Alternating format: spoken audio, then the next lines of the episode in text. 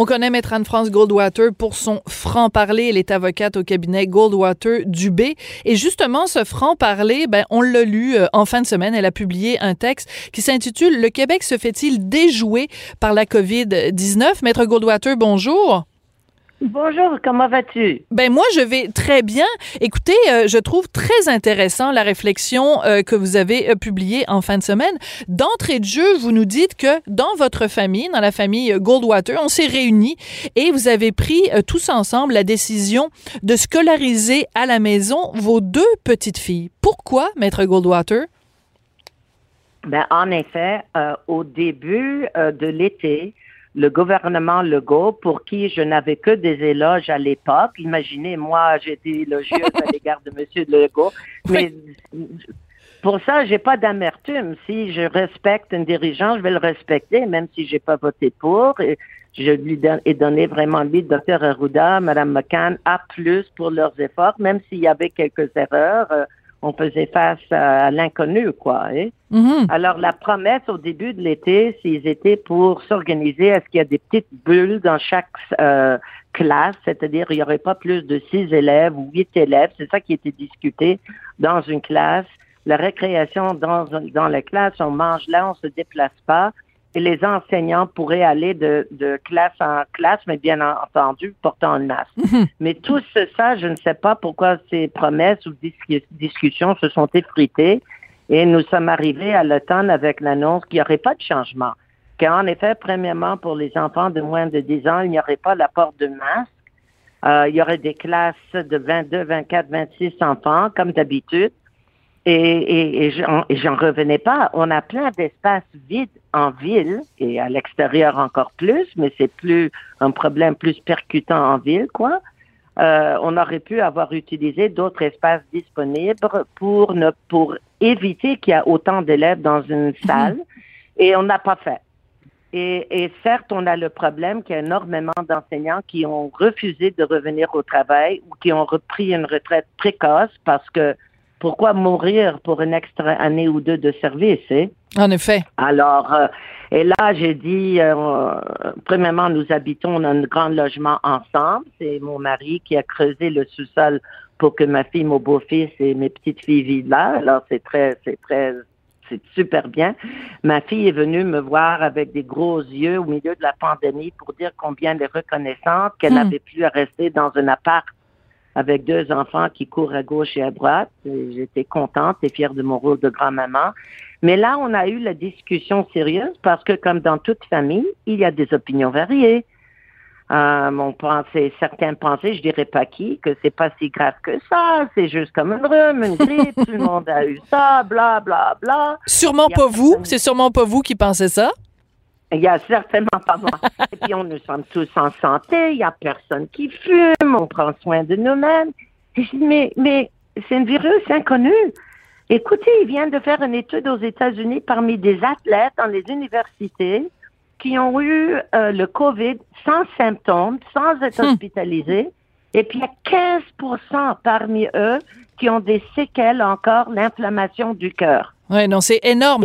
Mais c'est ça. Alors, on a pris la décision. On a dit, bon, on va les enseigner, on va trouver une autre façon d'éduquer nos petites filles, mes petites filles. D'accord. Mais ce qui est intéressant, Maître Goldwater, c'est que vous auriez pu simplement prendre cette décision-là et garder ça pour vous. Mais vous avez voulu partager ça et aller sur la place publique parce que vous allez quand même plus loin. Vous dites même que ça vous empêche de dormir la nuit et vous dites comment on fait pour renvoyer des enfants dans les salles de classe sans avoir de plan.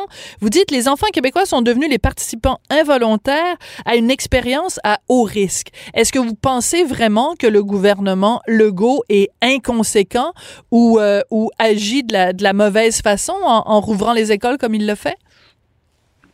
Euh, et pour moi, il n'y a pas l'ombre de doute. C'est une très grave erreur. Je regrette. Nos enfants n'ont pas à jouer un rôle sans le consentement de cobayes dans cette grande expérience sociale de dire ben combien est-ce qu'on peut mourir et combien vont survivre? Je regrette, c'est inacceptable. Je suis actuellement dans le, bureau de mon médecin parce que il a comment, il a ouvert ses portes pour faire les examens annuels et il est habillé lui comme un astronaute. Je ne sais pas comment les gens sont inconscients à quel point il y a des gens qui tombent gravement malades et meurent.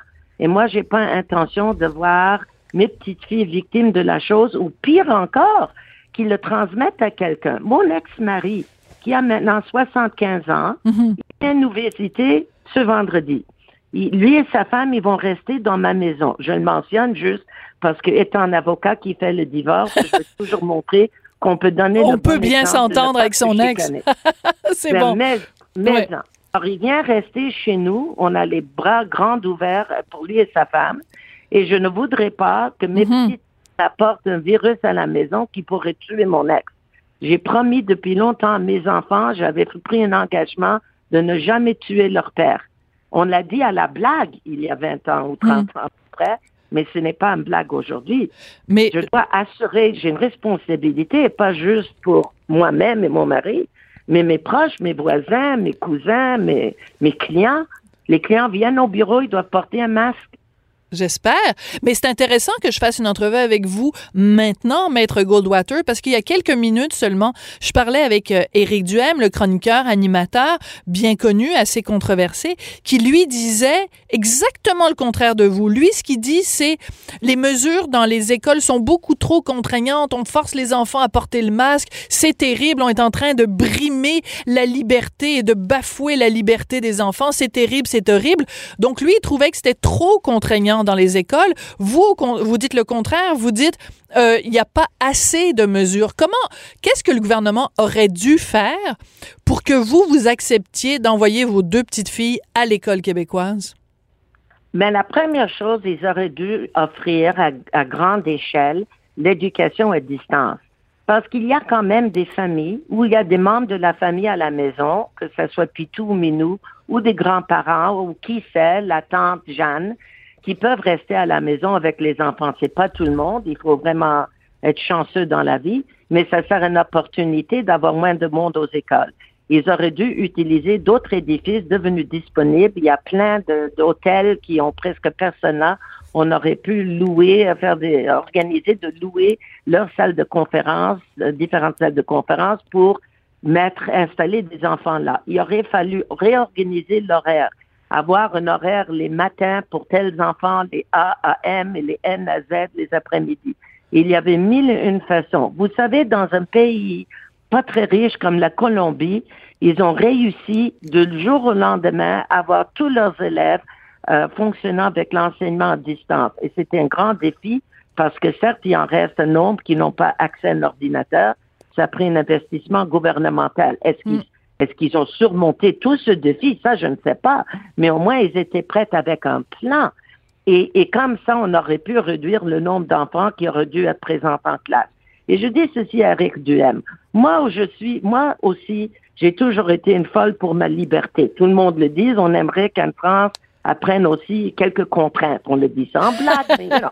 oui. Alors, moi, j'ai toujours été un amateur de vélo et quand c'est devenu populaire de porter un masque, je disais, là, ça a pris ma liberté. Un casque, oui.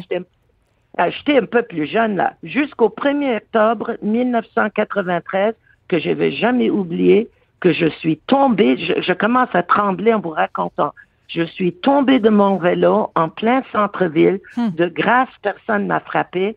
J'ai cogné mes côtes, j'ai cogné ma tête et j'ai dit, espèce d'idiot, j'ai dit à moi-même, j'ai dit, vraiment, tu es tombé de ta chaise et là, tombé ton vélo, de refuser de porter un casque.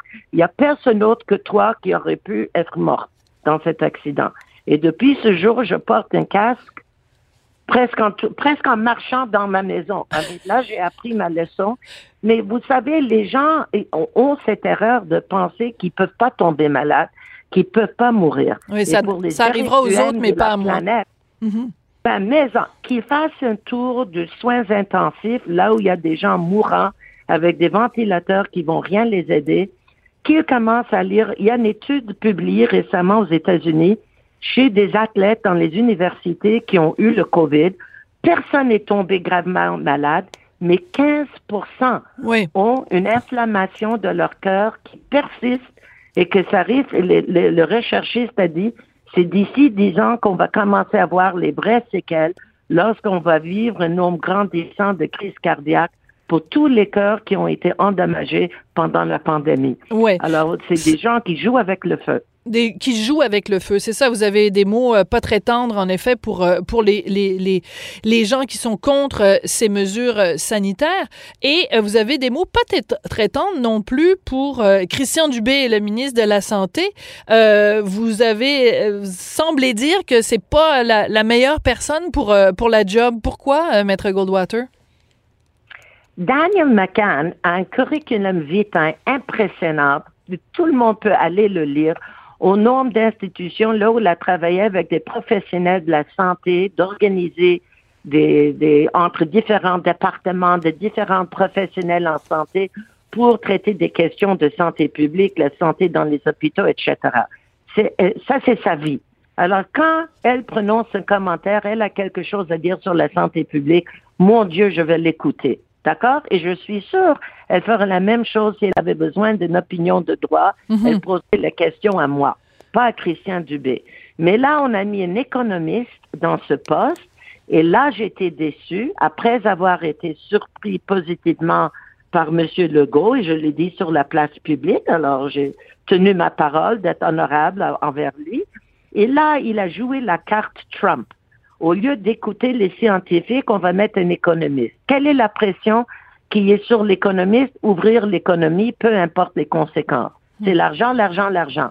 C'est la vie transactionnelle. Moi, là, je sacrifie mon stand. Et si vous pensez que c'est facile d'organiser l'éducation de mes petites filles comme ça, et c'est au bureau, de surcroît, même pas à la maison, au bureau, dans une salle fermée, masque et tout ce que vous voudrez, là, là, j'oublie mon standard de vie cette année. Mon argent va aller là pour assurer que mes enfants, mes petites filles soient éduquées en toute sécurité et qu'ils aient une qualité, une bonne calibre d'éducation en français et en anglais. Ils vont avoir un programme complémentaire bilingue et, et, et c'est comme ça que j'assure et la santé physique et la santé mentale de, de mes enfants, mes petites filles, et je les forme pour être des bons citoyens pour l'avenir.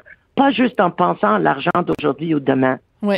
Donc vous êtes prêt, vous êtes prête à prendre. Que mes enfants là soient des citoyens à, à, à contribuant à la, à la, société québécoise. Maître Goldwater, merci beaucoup d'être venu. Merci beaucoup d'être venu nous parler euh, aujourd'hui. Ça me fait plaisir et qu'écoutez, tout le monde écoute les consignes. Oui, c'est ça. Tout le monde le masse, on se lave les mains, on tousse dans le coude, puis euh, on, on, on, on, se tient, on se tient à deux mètres de distance. Maître Goldwater, merci beaucoup. Merci Sophie pour l'opportunité. C'est un plaisir. Merci Maître Anne-France Goldwater, ben, vous la connaissez hein, évidemment, euh, très euh, très euh, controversée, elle aussi parfois, comme Éric Duhem. Décidément, c'était une émission euh, euh, consacrée aux, aux, aux, grandes gueules, mais je, dis, je le dis évidemment dans le sens positif du terme puisque j'en suis une moi-même. Merci beaucoup d'avoir été là aujourd'hui pour écouter l'émission. Je voudrais remercier Samuel Boulay-Grimard à la réalisation, la mise en onde, Hugo Veilleux à la recherche. On se retrouve demain. Bye bye.